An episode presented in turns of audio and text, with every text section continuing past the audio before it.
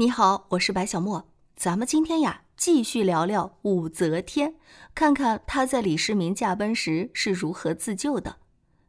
费德普斯曾说过：“智慧总是强于力量。”这句话在我国历史上唯一的女性皇帝武则天身上就得到了很好的体现和印证。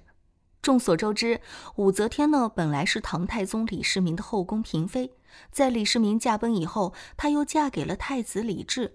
这才一步步的从后宫转向朝堂，走进了我国朝廷的权力中心。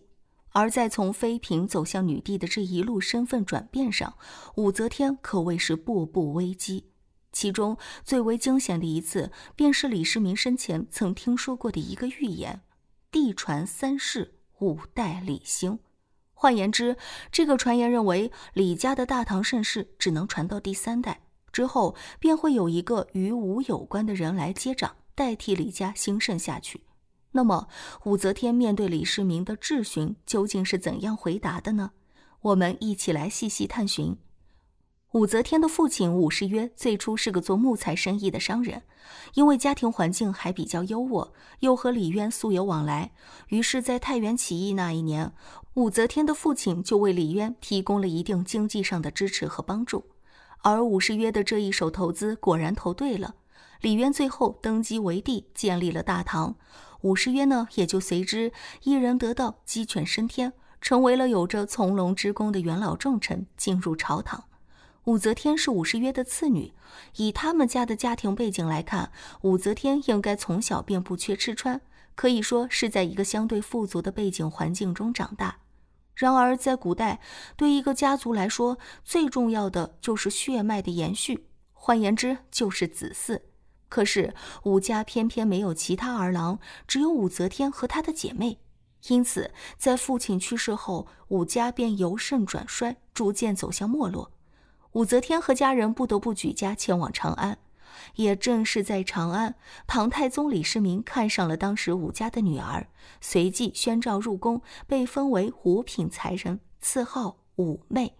而在这一时期，武媚娘就已经展现出了她不同于寻常女子的果敢和英勇。李世民有一匹烈马，名叫狮子聪，一向以性情桀骜、无人可驯服著称。然而，当时还尚且年少的武媚娘却毅然决然地表示。只需要给他提供铁鞭、铁棍、小刀三个工具，他便能驯服这匹烈马。在武媚娘看来，只要有了这三件工具，她就能让马儿知道疼痛，乖乖低头就范。如果还不听话，那就用小刀割断他的喉咙。只要折去烈马的威风，他自然就会知道何人的话该听从。而李世民听到这话，更是感觉到武媚娘的不凡，对她进行了一番赞赏和肯定。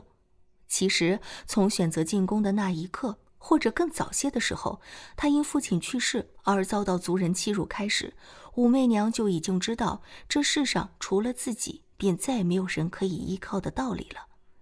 而随着时间的变迁，逐渐步入晚年，年龄渐高的李世民，自然也不由自主地开始思考未来之事。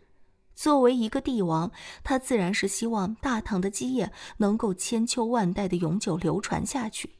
出于这种考虑，他就请了当时非常有名的风水大师袁天罡入宫，希望他能够通过占卜给自己算一个结果。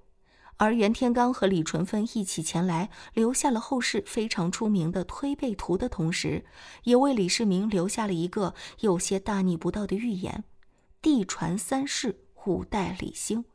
这不就是说，大唐只能传到第三代之后，便会被一个与武有关的人取代？李世民十分慌张，为此甚至在当时知道了一直追随自己征战沙场的李君羡乳名曾被唤作五娘子之后，便做出了将其杀掉以保自家帝业昌盛之事。而他的另一个怀疑对象，便是此前因为野心勃勃、性情刚毅，即使十分貌美，但也后来被自己敬而远之的武才人。在历史上，早在前朝便曾有后宫女子干政的现象出现，李世民更是不敢懈怠，即使已经缠绵病榻，但依旧派人召了武则天前来面见，打算借此机会询问她的真实想法。如果其中有所不妥，便趁早了结，以免多生事端。于是，李世民问武则天：“如果我驾崩了之后，你会有何打算？”一般来说，按照惯例，先帝的后宫中除了皇后或者有子嗣的妃嫔之外，都要为皇帝殉葬或者出家修行。而李世民这话就是在试探武则天的态度。但武则天素来机警，在宫中行事更是不敢踏错半步，几乎立刻便听出了皇帝这话背后深藏的意思。于是他回答了八个字。青灯古佛，了却余生。换言之，武则天这是给了李世民一个保证：在陛下驾崩之后，我便愿意离开皇家，到寺庙中修行，直到死去也不归来，绝不会留在宫中做出什么扰乱朝政之事。或许是这话当真打消了李世民的疑虑，也或许李世民想到后宫嫔妃出宫后便彻底远离了朝堂的争斗中心，不会再有回来兴风作浪的机会。总之，最后他放了武则天一马，而这一放，也正是武则天女帝生涯的开端。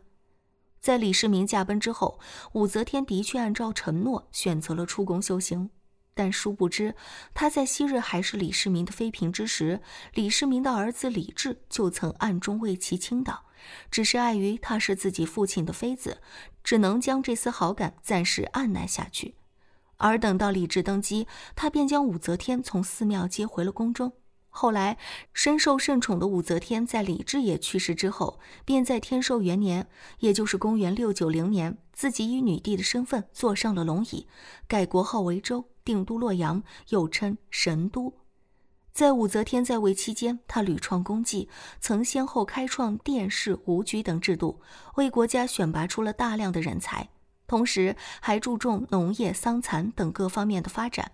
只是为了维护统治，他也做下了许多罔顾性命、大肆杀害李唐宗亲等残酷的举动。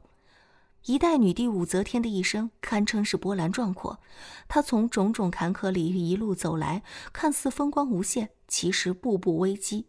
只要一次没有做对，便将堕入永劫不复的深渊。